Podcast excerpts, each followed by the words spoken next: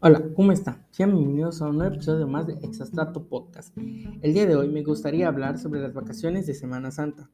Y es que en México es conocido porque las primeras semanas de abril se dan un lapso de aproximadamente dos semanas de vacaciones, esto por cuestiones religiosas.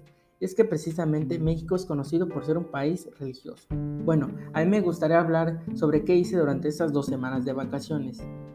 Para empezar, durante el primer día me dirigí rumbo a Playa del Carmen, por cuestiones del trabajo de mi papá, ahí pasé dos días y pude visitar diversos lugares de la ciudad. Después de esto me dirigí a Cancún, donde también pude visitar diversos lugares muy bonitos de la ciudad.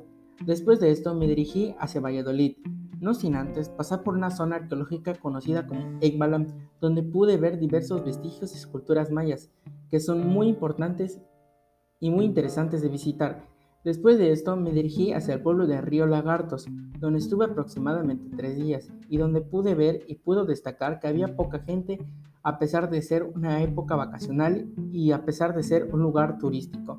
Después de visitar lugares cercanos a este, me dirigí hacia la ciudad de Valladolid, donde pasé algunos días y pude visitar diversos lugares. Después de esto, me dirigí hacia la ciudad de Mérida, donde pude ver diversas galerías y museos de la ciudad, muy importantes, sobre todo por la época colonial que lo conserva.